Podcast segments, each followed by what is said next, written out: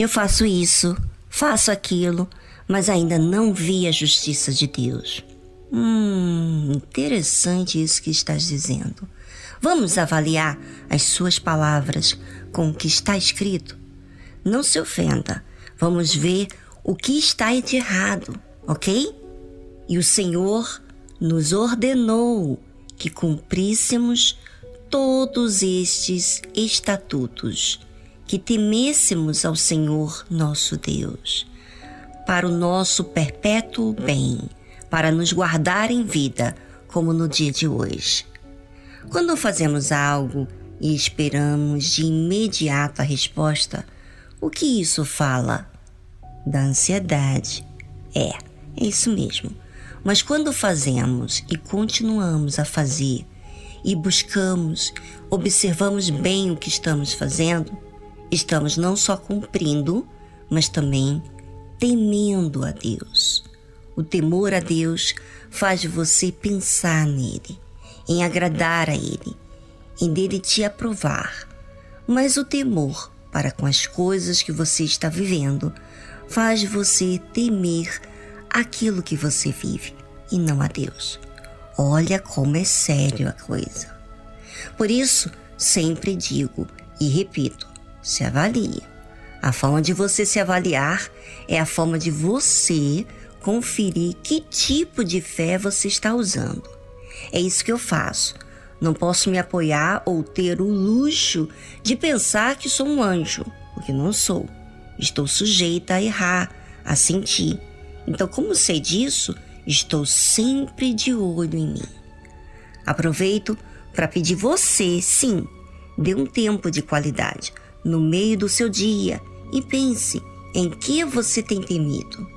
Os sinais que você tem dado no seu comportamento diz se está ansioso ou não. Se está no caso ansioso, corrige. Sabe que quando vigiamos, vamos poder cumprir aquilo que precisamos obedecer, que de certa forma estamos nos desviando. Os mandamentos de Deus são regras a serem cumpridas. É algo que nós devemos olhar para corrigir qualquer desvio que estejamos nos posicionando. Temer a Deus é colocar Deus em primeiro lugar na nossa vida. E esse temor nos leva o bem de forma perpétua, porque ele tem que ser exercitado todos os dias, sempre. E para quê? Para guardar em vida, como no dia de hoje. Como diz o versículo do livro de Deuteronômio, capítulo 6, versículo 24. E o Senhor nos ordenou que cumpríssemos todos esses estatutos que temêssemos ao Senhor nosso Deus para o nosso perpétuo bem, para nos guardar em vida, como no dia de hoje. Guardar em vida? Por quê? Você diz, já errei tanto e não morri. Você errou muito.